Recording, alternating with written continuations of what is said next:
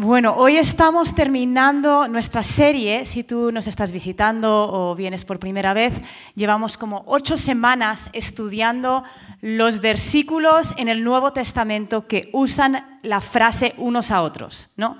El más famoso es amaos unos a otros.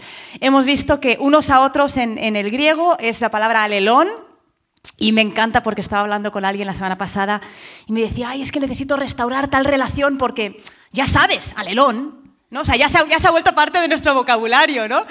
Y, eh, eh, estamos viendo la importancia de comunidad, de unos a otros, de relaciones. ¿Por qué? Porque Dios es un Dios trino. Él es Trinidad, nos reveló desde la creación, nos ha revelado que su propósito siempre ha sido comunidad. Creó al hombre y dijo, no es bueno que esté solo. ¿No? Tiene que estar reunido, tiene que estar con gente, voy a hacer más gente. ¿no? Y em, no solo eso, sino que nos da directrices, que es lo que llevamos un montón de semanas viendo, sobre cómo llevarlo a cabo. Porque es muy fácil decir, tienes que estar en comunidad y luego es un poquito más difícil llevarlo a la práctica, ¿no? Y hemos visto versículos como amaos unos a otros, perdonaos unos a otros, eh, rendiros cuentas unos a otros, como nos gustaría que se nos estuviese, pero ahí está también, serviros unos a otros, lavaros los pies, ¿no? El domingo pasado vimos el tema del perdón, si no viniste te animo a verlo en internet, un mensaje súper corto porque quisimos dar más tiempo al Espíritu Santo, ¿verdad? Para redarguirnos, hablarnos, sacar a la luz a quien necesitábamos perdonar. Y, el perdón es importante porque queremos proteger al Elón, queremos proteger las relaciones. No tenemos que ser grandes teólogos para entender la importancia de proteger las relaciones. ¿no? Si simplemente das un paso para atrás y piensas lógicamente, Cristo murió y gracias a su muerte somos la novia de Cristo y Él regresa a por su novia. Y su novia no eres tú, no soy yo, somos juntos la novia. Hay gente que dice, no, yo soy la novia de Cristo, eres parte de, ¿no? Pero la comunidad, la iglesia, es a por lo que Él regresa, es a por lo que Él viene, sin mancha, sin arruga. Si solo entendemos eso, entonces ya podemos entender, esto es muy importante protegerlo. Además, hemos leído hace unas semanas que la gente que no conoce a Cristo sabrán que le conocemos cómo. ¿Por qué? Por cómo nos amamos unos a otros. Entonces, si mi manera de amarte es lo que le habla al mundo, entonces yo voy a trabajar mi manera de amarte. ¿Verdad? Jesús dijo en Marcos, perdón, Marcos 3, versículos 24 y 25. Dice, si un reino está dividido contra sí mismo, ese reino no puede perdurar. Y si una casa está dividida contra sí misma, esa casa no podrá permanecer. Jesús estaba diciendo algo súper lógico, ¿no? Si en una familia están divididos, van a dejar de actuar como familia. ¿Qué significa esto para nosotros? que si el diablo puede mantenernos enfadados unos con otros, cabreados unos con otros, alborotados, estresados, si puede conseguir que nos dividamos en nosotros, no tiene que trabajar mucho para destruir la iglesia, nosotros solitos nos podemos destruir, ¿verdad? Y hoy vamos a ver cómo proteger estas relaciones. Hasta ahora en esta serie, hasta la semana pasada, estudiamos todos los versículos que tenían que ver con qué hacer para hacer comunidad, ¿no? Amar, servir, caminar, rendir cuentas. Hoy vamos a ver los, los cuatro versículos que nos dicen qué no hacer para proteger las relaciones. Y según la palabra hay cuatro qué, qué cosas que no hacer, que puede que incluso hagamos sin querer. el, primer versículo que vamos a ver está en Efesios 4 y el, el versículo 27 dice, no deis oportunidad al diablo. Algunos teólogos han interpretado esta palabra como no deis oportunidad al diablo de que os haga caer en tentación. Como no le des una oportunidad para que te tiente. Ahora, el contexto de este versículo está Efesios 4, del 25 al 27. Dice, por tanto, dejando a un lado la falsedad, hablad verdad cada cual con su prójimo, porque somos miembros alelón, somos miembros los unos de los otros. Dice, airaos, o sea, puedes cabrearte, pero no pequéis, no se ponga el sol sobre vuestro enojo, ni deis oportunidad al diablo. Dice, no habléis falsedad, hablar la verdad, cada cual con su prójimo. Y ese cada cual con su prójimo es la misma traducción de nuestra palabra alelón, ¿no? Hablar verdad. En Colosenses 3, 8 y 9 tenemos un versículo súper parecido. Dice, pero ahora desechad también vosotros todas estas cosas, ira, enojo, malicia, maledicencia, lenguaje soez de vuestra boca. No mintáis los unos a los otros, puesto que habéis desechado al viejo hombre con sus malos hábitos. Entonces, nuestro primer qué no hacer es no mentir. A lo mejor tú estás pensando, eso está en los diez mandamientos, eso es cristianismo básico, cristianismo de primaria, ¿no? Lo de no mentir, no hace falta entrar en detalle ahí. Pero ¿sabes qué? Esto me llama mucho la atención que uno de estos versículos está en Efesios. Porque la carta de Efesios, si, conoces las epístolas del Nuevo Testamento, las cartas de Pablo hacia las iglesias, todas las cartas eran para resolver un problema. Le llegaba a oídas a Pablo algo que estaba pasando en Corintio y escribía una carta. Le llegaba a Pablo algo que estaba pasando en la iglesia de, Galacia y escribía la carta de Gálatas. Efesios, la iglesia de Éfeso, no tenía ningún problema. Es la única carta que Pablo escribió para abrir su corazón. ¿Y, qué encontramos ahí? No os mintáis, ¿no? Porque mentir puede ser que tú digas, ah, bueno, mentir, eso es de, primaria de GB, de los que sois de mi generación cuando existía el GB.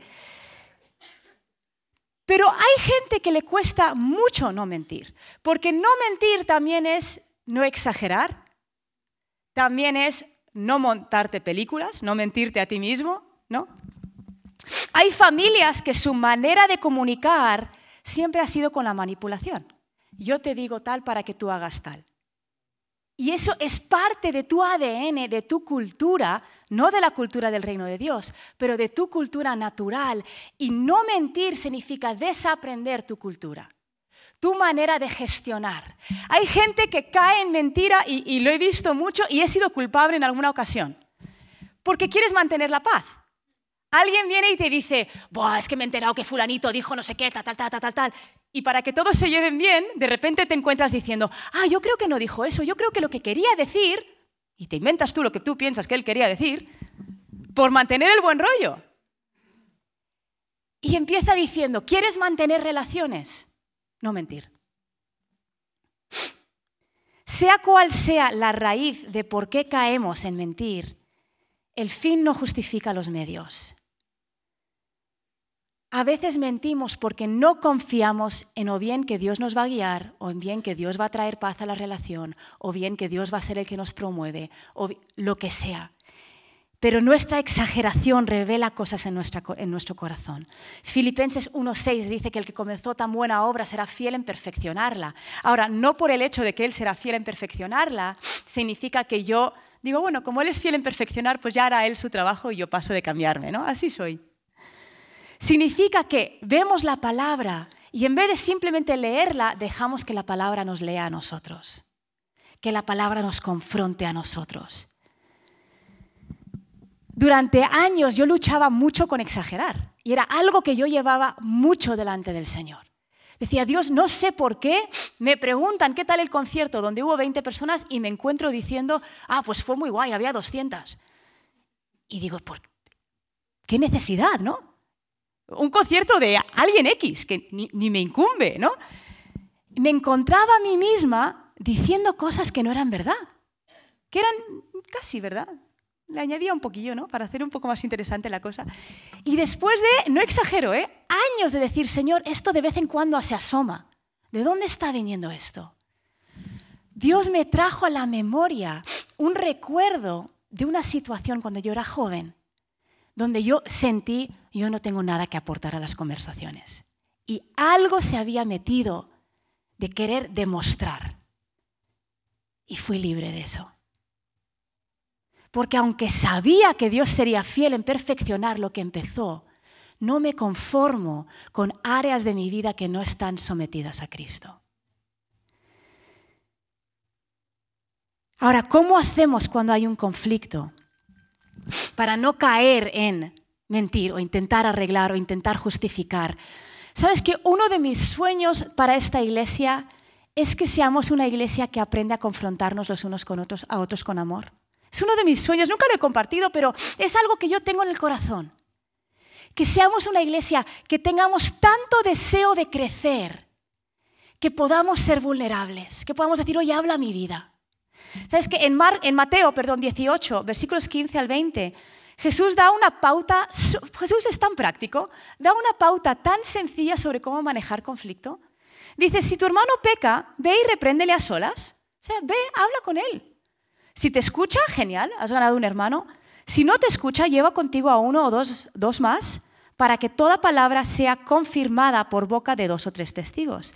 Y si rehúsa escucharlos, dilo a toda la iglesia y si también rehúsa escuchar a la iglesia, sea para ti como gentil y recaudador de impuestos. Ahora, este pasaje está hablando de si alguien peca contra ti y quizás tú tengas un problema con la mentira y no necesariamente tiene que ver con pecar contra ti. Un ejemplo sería el que acabamos de decir, ¿no? Llegas al trabajo y alguien te empieza a contar es que fulanito me dijo no sé qué y tu tentación es mentir para traer paz, ¿no? Pues no han pecado necesariamente contra ti. Pero este pasaje sí nos da pautas para conflictos. Y cuando dice, si, alguien ve y habla con ellos, lo que te está diciendo es, no lo proceses con cuatro personas antes de ir a hablar con ellos. ¿Verdad? A veces pensamos, sí, sí, sí, voy a hacer lo que dice la palabra, pero lo voy a hacer en unas semanas después de contárselo a un montón de gente, porque claro, necesito procesar. Como que mi necesidad de procesar justifica el que no haga lo que dice la Biblia. ¿No? Dice, ve, háblalo con ellos. ¿Sabes por qué creo que Jesús nos dice eso? Porque muchas cosas son malos entendidos. Y en el tiempo que lo procesaste con cinco personas, le has dado más pie, has causado división, has causado crítica. Primero ve y háblalo con ellos. Ahora, esto también te da una pauta si alguien te cuenta a ti algo. Si alguien viene y dice, oh, es que fulanito me dice no sé qué. Oye, ¿has ido a hablar con ellos? Frénalo. Animémonos a hacer lo que dice la palabra. ¿Por qué? Porque creemos que unos a otros es esencial. Porque creemos que alelón es esencial. Otra manera de mentir es mintiéndonos a nosotros mismos y todos lo hacemos, ¿verdad?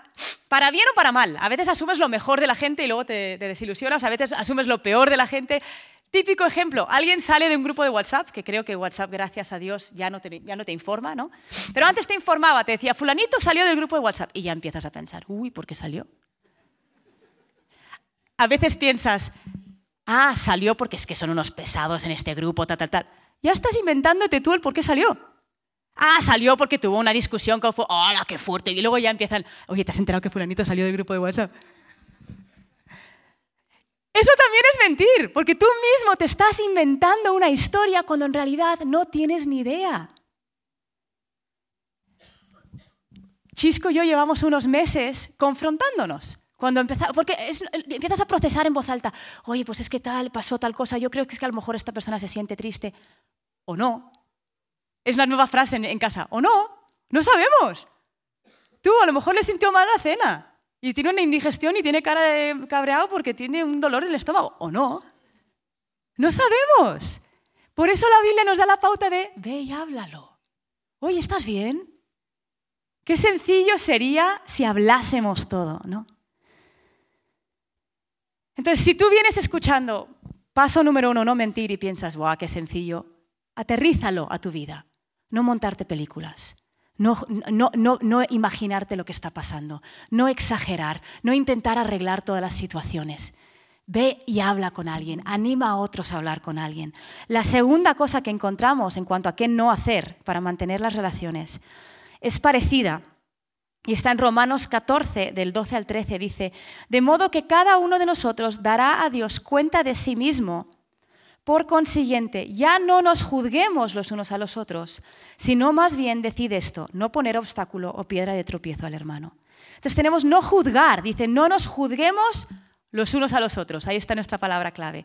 Juzgar, ¿qué es? Se parece a mentir, ¿no? En el sentido de que estás montándote una película acerca de la vida de alguien. Inventándote una historia. ¿Cómo podemos no hacerlo? ¿Cómo puedo no montarme una película sobre la vida de alguien? Confiando en que Dios es el que Él dice que es. Que Él es el que juzga, Él es el que hace justicia, Él es el que muestra misericordia. Sabemos que Dios es tan bueno y que es tan rápido para perdonar que a veces queremos juzgarles nosotros un poquito más, ¿no? Los que habéis leído la historia de Jonás, somos un poquito Jonás. Pero sabes que Dios sí es bueno, pero también es justo. Y, la manera de no juzgar es confiar en que Él es quien Él dice que es. La semana pasada estuvimos hablando del tema del perdón, como mencioné, ¿no? y a mí una frase que me ha ayudado a soltar cuando no termino de entender por qué alguien hizo lo que hizo, tal, tal, tal, tal, y estás intentando averiguar qué estaban pensando, es perdonar a la persona no por lo que hizo, sino por su ignorancia. ¿A qué me refiero con esto? Esto lo escuché de, una, una predicadora que había sido abusada sexualmente de pequeña.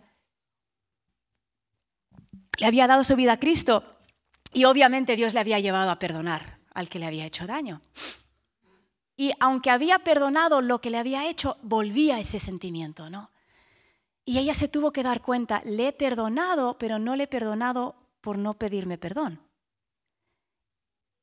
Y realmente lo que ha pasado es que él no se dio cuenta de que lo que él hizo en un momento iba a afectar el resto de mi vida. Fue ignorante con la decisión que tomó.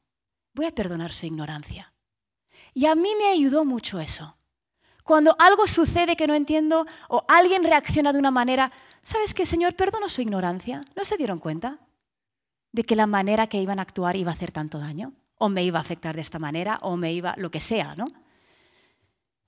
Es una manera de decir, Señor, tú juzga. Cuando perdonamos, estamos dejando que Dios sea el juez. Estamos soltando para que Dios les juzgue. Entonces tenemos no mentir y todo lo que se incumbe, no juzgar, y la tercera y cuarta cosa que tenemos, que van juntos porque están en el mismo versículo, son no provocarse el uno al otro y no envidiarse. Y vamos a leer Gálatas 5, del 24 al 26.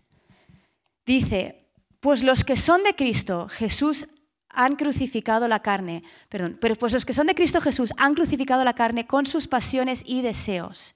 Versículo 25. Si vivimos por el Espíritu, andemos también por el Espíritu. No nos hagamos vanagloriosos. Aquí están nuestros, nuestros eh, mandatos. Provocándonos unos a otros y envidiándonos unos a otros. No nos hagamos vanagloriosos provocándonos ni envidiándonos. Ahora, el contexto, estamos en Gálatas 5, si, os acordáis, Gálatas 5 son los frutos del Espíritu. Entonces viene diciendo todos los frutos del Espíritu, los frutos del Espíritu que significa la manera de la que vivimos cuando estamos llenos del Espíritu Santo, cuando somos hijos de Dios. ¿Cómo vivimos? Con amor, con paz, con gozo, paciencia, mansedumbre, benignidad, todas estas cosas. ¿no? Y luego sigue diciendo, oye, si te ves Obviamente, estos son frutos del Espíritu, entonces si estás caminando de otra manera, estás caminando fuera del Espíritu. Y ahí viene esto, esto que dice, no nos hagamos vanagloriosos provocándonos, envidiándonos. No vivas según quien eras antes. Ese es el resumen, ¿no? Cuando notas que la envidia empieza a asomarse, empieza a levantarse dentro de ti, recuerda que eso no es según el Espíritu. Ahora, quiero hablar un poquito más de la envidia esta mañana, porque es algo muy prominente en España. Y a lo mejor tú estás pensando, qué bueno que soy colombiano, ¿no? Siento informarte que cuando tú viajas a un país y tú te integras en una cultura, cambias tu cultura, aceptas algunas cosas buenas, pero también aceptas algunas cosas malas. Yo me acuerdo hace años, años, ¿eh? estaba en casa, todavía vivía en casa de mis padres, y había un americano que estaba de visita. Y, estaba, y hablaba español, ¿no? Estabais sentado en el sofá y estábamos viendo la tele y salió un anuncio de un coche. Y el anuncio no hablaba de las características del coche, no hablaba de los caballos, de la velocidad, ni siquiera mencionaba el precio. El anuncio giraba alrededor de, si tú tienes este coche, tu vecino va a tener envidia. Y me sorprendió porque a mí me pareció muy ingenioso el anuncio. Me hizo gracia. Y el americano se quedó confundido. Dijo, no entiendo, no entiendo el anuncio. Ni siquiera, ni siquiera lo entendió. Y se lo tuve que explicar. No, eso no significa que los americanos sean más santos, tendrán otras cosas. Pero me di cuenta, la envidia es algo muy español, muy de nuestra tierra si hasta la publicidad gira alrededor de ello? ¿Verdad? Y voy a ser muy sincera, leyendo sobre este tema y estudiando este tema esta semana, Dios me ha traído mucha convicción. Entonces yo me predico a mí misma en esta mañana.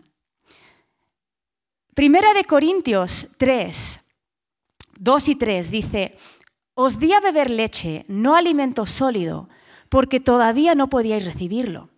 En verdad, ni aún ahora podéis. O sea, Pablo les está diciendo a la iglesia de Corintios, no os puedo dar carne, no os puedo dar algo sólido. Os tengo que dar de, beber leche, ¿no? Porque todavía sois carnales, pues habiendo celos y contiendas entre vosotros, ¿no sois carnales y andáis como hombres? Este pasaje dice que la envidia es una señal de falta de madurez en el Señor. Ahora, suena raro eso, ¿no? ¿Cómo puede ser que el, de al lado le, dan el trabajo que a mí me hubiese encantado y pienso, jo, qué rabia, a mí me hubiese gustado ese trabajo? ¿Por qué revela eso inmadurez en mi fe? Y, esto es, lo, que, he estado viendo esta semana y que de verdad me ha confrontado.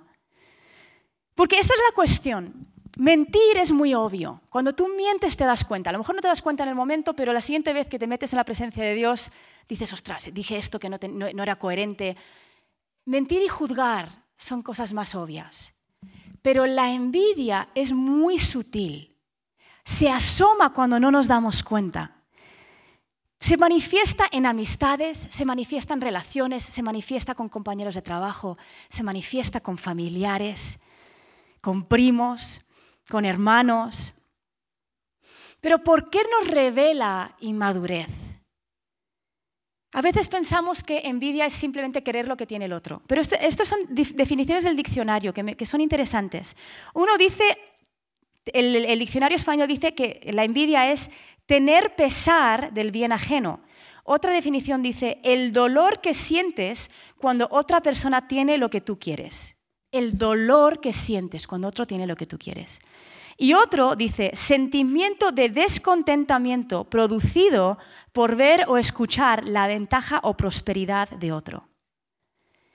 Es algo que sentimos. Y la ironía es que la persona contra lo, el cual lo sentimos no tiene ni idea de que sentimos envidia, ¿verdad? Con el tema de la ira yo puedo ir y hablar con ellos. Con el tema de, de, juzgar yo puedo ir y conocer mejor la situación y darme cuenta que estaba juzgando. Pero con el tema de la envidia, la otra persona ni siquiera se entera, ¿no? La envidia es absurda cuando, la piensas, cuando lo piensas en frío.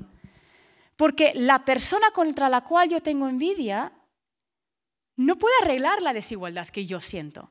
¿no? ¿Te imaginas intentar arreglar la desigualdad? ¿no? Si yo le digo a Jefsi, oye Jefsi, ¿puedes trabajar un poquito peor con niños? Porque yo no trabajo bien con niños y me sentiría mucho mejor si tú lo haces peor. Sería ridículo, ¿no? Decirle a los de la alabanza, oye, ¿podéis cantar un poco peor para que yo no me sienta tan mal con lo mal que yo canto? ¿No? Ir, a, algún piso grande en la calle Serrano, tocarle a la puerta. Perdona, ¿te importaría mudarte a un piso en Vallecas de 30 metros para que yo no sienta envidia? Te dirían, ¿a mí qué me cuentas? ¿no? la envidia no tiene que ver con ellos, tiene que ver con tu corazón y tu postura delante de Dios.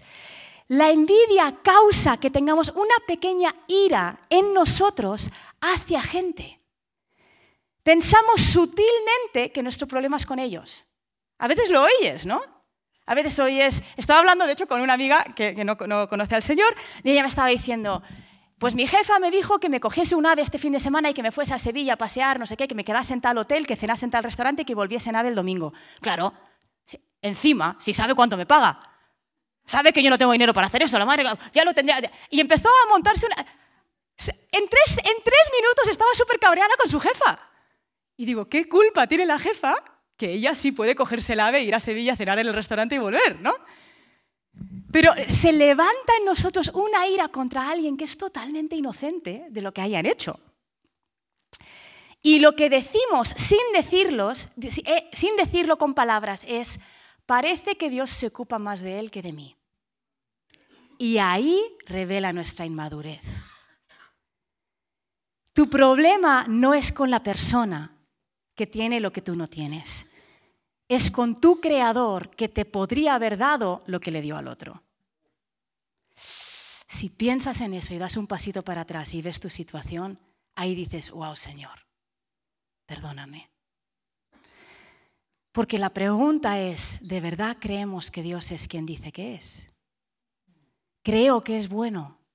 Creo que soy su hija amada. Creo que está por mí no en mi contra. Creo que me va a proveer todo lo que necesito. Creo que estoy en la perfecta voluntad de Dios. O estaría en la perfecta voluntad de Dios si solo tuviese el talento musical de los de la alabanza, el don con niños de Jefsi y el piso en la calle Serrano.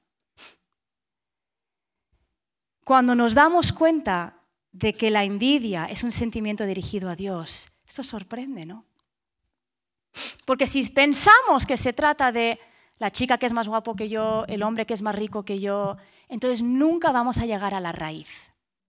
Pero al igual que Dios quiere que tratemos la raíz de ¿por qué miento? ¿Por qué juzgo? También quiere que tratemos la raíz de ¿por qué tengo envidia?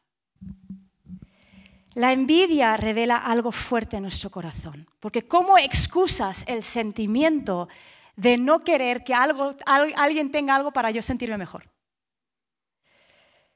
¿Cómo justifico el alegrarme cuando otro sale perdiendo? Es feo si lo piensas así, ¿verdad? Pero las buenas noticias para nosotros esta mañana es que el que comenzó tan buena obra en nosotros será fiel. Y su deseo es exponer cosas en nuestro corazón para sanarlas, para cambiarnos, para transformarnos. La envidia es algo escondido en el corazón que no se ve hasta que haya una situación para verlo. Y cuando está esa situación que nos revela envidia, podemos, siempre hay dos opciones, ¿no? Cuando vemos algo en nosotros. Está la opción de machacarnos y de ignorarlo y de seguir, o está la opción de decir, gracias Señor, gracias por revelar esto, gracias por sacar esto a la luz. ¿Qué no me estoy creyendo de quién eres? Qué mentira me estoy creyendo y qué verdad no estoy creyendo? Lo peligroso de la envidia es que muchas veces es fácil espiritualizarlo. Se esconde detrás muchas veces de algo noble, ¿no? Quiero el piso en Serrano porque, claro, quiero tener una célula. ¿Verdad? Si solo tuviese el talento de Jepsi, pues claro, entonces ya, podría, estar sirviendo a los niños. Y lo excusamos. Los fariseos hicieron lo mismo con Jesús. ¿verdad? Vieron a Jesús, tenían envidia de su poder, envidia de su autoridad, envidia de las masas que le estaban siguiendo. ¿Y qué hicieron? Justificarlo con estamos protegiendo la ley. Tiene que seguir la ley de Moisés, las tradiciones rabínicas, lo está haciendo mal. Toda la crucifixión fue a raíz de justificar envidia. Pilato lo dijo. Hasta Pilato lo reconoció. Cuando alguien te cae mal, Busca la, envidia en tu corazón y nueve de cada diez veces lo encontrarás escondido en excusas. Cuando alguien asciende en el trabajo, ¿no? Claro, si es que si me hubiesen ascendido a mí, el sueldo hubiese sido mayor, hubiese diezmado más. Y Dios sabe que, yo sí soy cristiano y este no, y porque le están ascendiendo a él y a mí no. ¿Sabes por qué? Porque Dios quiere sacar a la luz la envidia. Por eso no te han ascendido. Gloria a Dios. Gloria a Dios, ¿no? Que nos quiere transformar para parecernos más a Él. Mateo 20, y con esto vamos a aterrizar, vamos a terminar. Eh, puede ir saliendo el equipo de alabanza si quiere. Del 1 al 15. Dice, porque el reino de los cielos es semejante a un hacendado que salió muy de mañana para contratar obreros para su viña. Y habiendo convenido con los obreros en un denario al día, los envió a su viña. Y salió como a la hora tercera y vio parado en la plaza a otros que estaban sin trabajo. Y a estos les dijo, id también vosotros a la viña y os daré lo que sea justo. Y ellos fueron. Volvió a la hora sexta, la novena, la novena y la hora undécima y les dijo lo mismo, id y trabajar y seré justo. Cuando llegaron los que habían sido contratados como a, a la hora undécima, cada uno recibió un denario. Y cuando llegaron los que fueron contratados primero, pensaban que recibirían más, pero ellos también recibieron un denario cada uno. Y al recibirlo murmuraban contra el hacendado y diciendo, estos últimos han trabajado solo una hora, pero los has hecho iguales a nosotros que hemos soportado el peso y el calor abrasador del día. Pero respondiendo él, dijo a uno de ellos, amigo, no te hago ninguna injusticia, ¿no conviniste conmigo en un denario? Toma lo que es tuyo y vete pero yo quiero darle a este último lo mismo que a ti. Y este versículo es el que llega fuerte, ¿no? Dice, no me es lícito hacer lo que quiero con lo que es mío. O es tu ojo malo porque yo, porque yo soy bueno. La envidia de los trabajadores es justificable. ¿Verdad que lees esta palabra y piensas, yo hubiese pensado lo mismo? ¿Cómo le paga a este que lleva una hora, yo llevo ocho? hubiésemos sentido lo mismo. ¿Sabes por qué? Porque no nos terminamos de creer que Él es bueno. No nos terminamos de creer que Dios es bueno. Y si Dios es bueno, descanso en que Él provee, Él levanta, Él abre puertas, Él sana, Él da. Lo que tú necesites. Esa envidia que se levanta dentro de ti. ¿Sabes que el versículo que dice, que hemos leído, que dice, que no tengáis celos, el otro no, o tenemos no mentir, no juzgar, no tener envidia, es no provocar. Y lo pone junto. Porque a lo mejor tú eres una persona que habla mucho y tiendes a provocar, o a lo mejor no, eres una persona muy calladita y la envidia te la guardas, pero en tus pensamientos provocas. Pero queremos proteger relaciones. Nuestro Dios, un Dios de comunidad, que nos pone en comunidad, que nos invita a relaciones, a vulnerabilidad, a caminar juntos, nos da pautas para hacerlo. No te montes películas, ve y habla con alguien. Perdona cuando te hagan daño. No les juzgues. Esto se trata de proteger. A toda costa vamos a proteger relaciones. Él vuelve por una novia, una no 300, una. Entonces vamos a proteger estas relaciones. Quiero invitarte a ponerte de pie.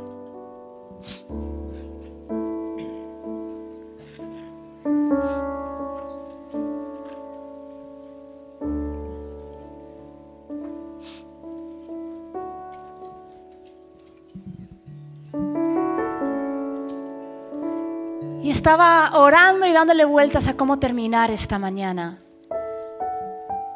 Y quiero que terminemos declarando y decidiendo cómo vamos a vivir como iglesia.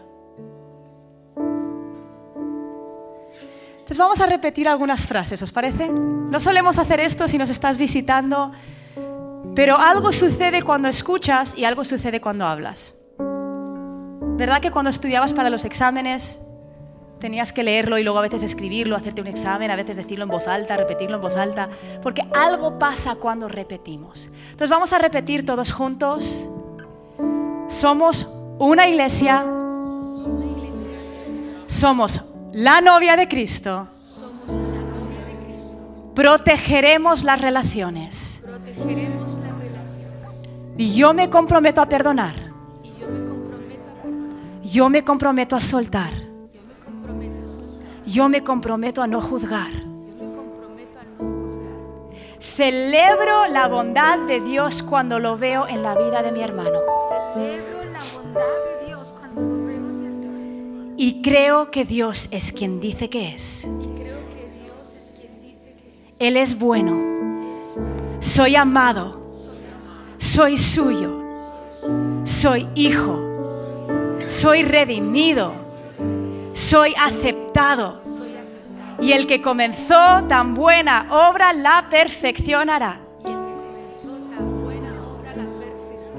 Hasta el día de Cristo Jesús. Amén.